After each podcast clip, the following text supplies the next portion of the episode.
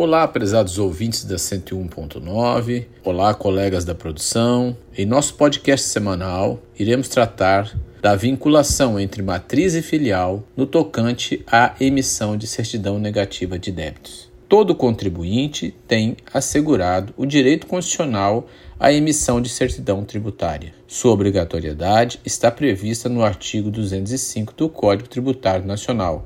A lei poderá exigir que a prova da quitação de determinado tributo, quando exigível, seja feita por certidão. A primeira sessão do Superior Tribunal de Justiça definiu em julgamento recente que não pode ser emitida certidão para filial que não tem dívida, se houver dívida fiscal em nome da matriz ou em nome de outra filial, quebrando assim a regra da autonomia jurídico-administrativa entre matriz e filiais, que essa corte vinha sustentando desde 2009. O entendimento da primeira sessão vem por fim a divergência entre a primeira e segunda turma de direito público do STJ, visto que esta sempre se posicionou pelo princípio da autonomia de cada estabelecimento, visto que matriz e filiais têm CNPJs diferentes e possuem autonomia operacional.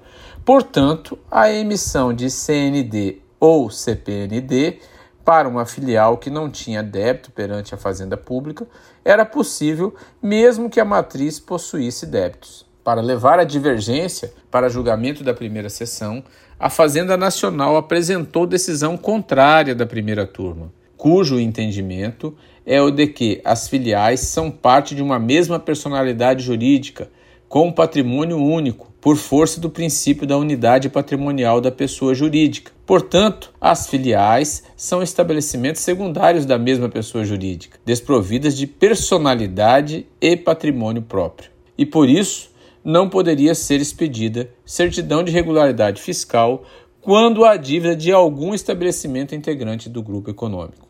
A relatoria do EARESP 2025-237 ficou a cargo da ministra Regina Helena Costa, que acatou o recurso da Procuradoria da Fazenda Nacional e, em seu voto, assegurou que não pode ser emitida certidão à filial se a matriz ou outra filial do grupo econômico possuírem dívidas fiscais. De acordo com a ministra relatora, abre aspas, apesar de haver autonomia operacional e administrativa da filial, essas características não alcançam o contexto da emissão de certidão negativa de pendências fiscais, as quais se inserem na seara da empresa e não do estabelecimento requerente. A ministra Sucete Magalhães, que sempre votou em sentido contrário, mudou seu voto e acompanhou a relatora Regina Helena e frisou que é necessário compatibilizar o entendimento do colegiado conforme a decisão firmada em recurso repetitivo julgado pela primeira sessão em 2013, quando o STJ definiu que seria possível a penhora pelo Bacenjude, hoje conhecido como Cisbajude, de valores depositados em nome das filiais quando ocorrerem a execução fiscal em desfavor da matriz e vice-versa.